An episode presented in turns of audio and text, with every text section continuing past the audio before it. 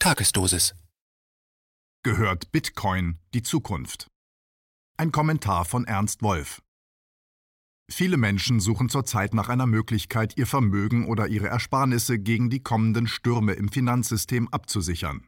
Dabei gewinnen neben der Flucht in Sachwerte oder Edelmetalle auch die Kryptowährungen, insbesondere Bitcoin, zunehmend an Bedeutung. Deshalb hier eine Handvoll Hinweise, um das Für und Wider eines Einstiegs in Bitcoin und Co besser abwägen zu können. Erstens. Bei Bitcoin handelt es sich um die erste Währung, die als Fiat-Währung in die Welt gesetzt wurde. Das heißt, im Gegensatz zu allen früheren Währungen, die historisch einmal an Edelmetalle gebunden waren, ist Bitcoin nie an einen festen physischen Wert gekoppelt gewesen. Der 2009 geschaffene Bitcoin ist also im Grunde nichts als ein Datensatz, der einzig und allein vom Vertrauen lebt, das die Menschen in ihn setzen. Zweitens. Bitcoins können nicht unbegrenzt erzeugt werden. Damit hat Bitcoin eine Eigenschaft, die auch die Edelmetalle besitzen. Es ist nur in endlicher Menge vorhanden und kann nicht, wie das übrige Fiat-Geld, durch die Zentralbanken hemmungslos inflationiert werden. Drittens. Wie die gewaltigen Kursschwankungen zeigen, hat sich Bitcoin sehr schnell zu einem Spekulationsobjekt entwickelt. Inzwischen gibt es einen florierenden Derivatehandel mit Bitcoin, der darauf ausgerichtet ist, aus den Kursschwankungen Profit zu ziehen. Das bedeutet, dass auch zukünftig mit hohen Kursschwankungen zu rechnen ist. Viertens. Etwa 20 Prozent der Bitcoin-User verfügen über etwa 80 Prozent aller Bitcoins. Diese hohe Konzentration in wenigen Händen macht Bitcoin anfällig für sogenannte Flash-Crashs. Die Besitzer großer Bitcoin-Mengen können zeitgleich große Bestände verkaufen, den Kurs so abstürzen lassen und nach dem Ausverkauf auf Tiefstständen wieder zugreifen. Der kleinere Bitcoin-User sieht die Flash-Crashs weder kommen, noch kann er wissen, wann die Talsohle erreicht ist. Fünftens. Bitcoin wird außerhalb des Bankensystems gehandelt.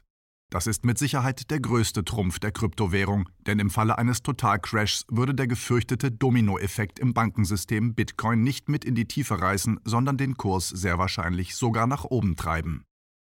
Sechstens. Gerade weil Bitcoin außerhalb des Bankensystems gehandelt wird, ist es den Zentralbanken ein Dorn im Auge. Ein generelles Verbot von Bitcoin und anderen Kryptowährungen ist daher nicht auszuschließen. In China ist es seit Herbst 2017 in Kraft, in der EU wurde erst vor kurzem darüber diskutiert. In den USA wird Bitcoin von den Geheimdiensten als Zitat Gefahr für die nationale Sicherheit Zitat Ende eingestuft. Siebtens. Ein generelles Bitcoin-Verbot ist wegen seiner dezentral angelegten Struktur nicht einfach durchzuführen.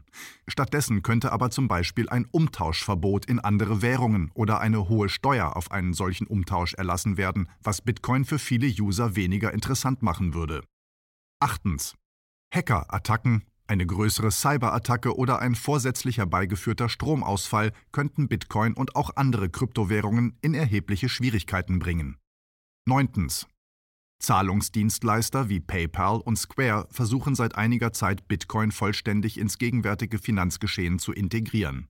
Für ein Gelingen dieses Vorhabens spricht die derzeit auf das ganze Finanzsystem hochgerechnete geringe Marktkapitalisierung von Bitcoin, die gegenwärtig zwischen 200 und 230 Milliarden Dollar liegt. Dagegen spricht die Tatsache, dass auf diese Weise die Anonymität von Ein- und Auszahlungen und damit eine der wichtigsten Grundeigenschaften des Bitcoin aufgehoben wird. Zehntens. Dagegen spricht auch der Effekt, den die bevorstehende Einführung digitaler Zentralbankwährungen haben könnte. Da sie die Menschen einer totalen Kontrolle durch den Staat unterwerfen, könnte es zu einer Massenflucht in Kryptowährungen kommen. Es ist kaum damit zu rechnen, dass Staaten, Regierungen und Zentralbanken eine solche Entwicklung hinnehmen würden, ohne mit aller Härte dagegen vorzugehen. Elftens. Sollte es umgekehrt infolge von Cyberattacken, Hackerangriffen oder gesetzlichen Verboten zu einer Massenflucht aus Bitcoin und den übrigen Kryptowährungen kommen, so sollte man sich darüber im Klaren sein, dass es für eventuelle Verluste keine Untergrenze gibt, der Wert also auf Null fallen und für Anleger den Totalverlust bedeuten kann.